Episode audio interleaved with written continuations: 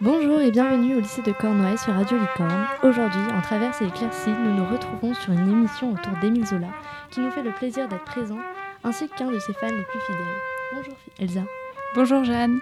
Comme vous l'avez dit précédemment, je suis fan de Zola et je suis ravie d'être ici aujourd'hui. Comment allez-vous, monsieur Zola? Très bien, et vous? Bien, merci.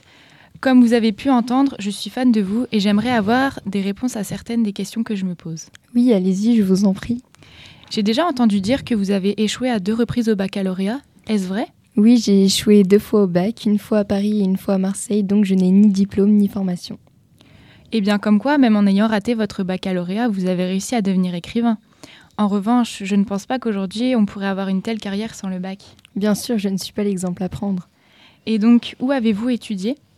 J'ai étudié au Collège Bourbon d'Aix-en-Provence, au lycée Saint-Louis à Paris et j'ai été interne à la pension Ézoard à Aix-en-Provence. D'accord. Et suite à vos échecs scolaires, qu'avez-vous fait? Des petits travaux ou vous avez essayé de persister dans les études?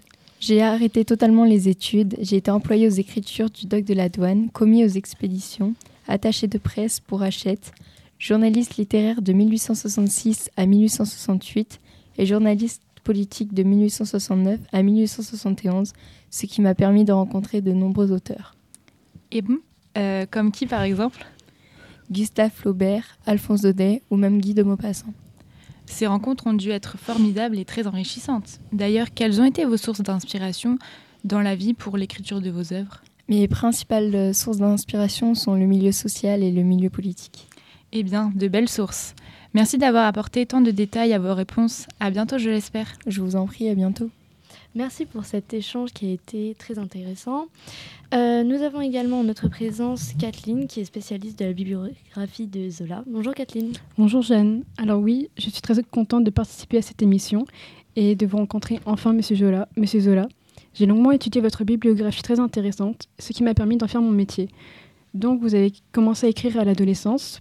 Euh, votre premier œuvres sont les Ninon en 1864. Euh, c'est impressionnant le nombre d'œuvres que vous avez écrites en si peu de temps. De, 1864 à 1903, vous avez écrit plus d'une quarantaine d'œuvres, pratiquement un par an. C'est vraiment extraordinaire. Euh, le deuxième, vous avez écrit en 1865, c'est La Confession de Claude. En 68, euh, c'est Madeleine Ferrat. En 70, La Fortune des Rougons, 71 Le Curé, 73 Le Ventre de Paris. Et j'en passe. Vous avez aussi euh, dans les Rougons Macquart, euh, ce livre contient plus d'une vingtaine d'œuvres qui euh, rejoint la généalogie de deux familles qui contient plus d'une vingtaine d'œuvres. Merci Kathleen. Euh, donc voilà, l'émission est terminée. Merci à tous pour votre enthousiasme en ce jeudi. Je souhaite à tous les lycéens de réussir leur baccalauréat, contrairement à Monsieur Zola, n'est-ce pas? Oui. Et passer de belles vacances.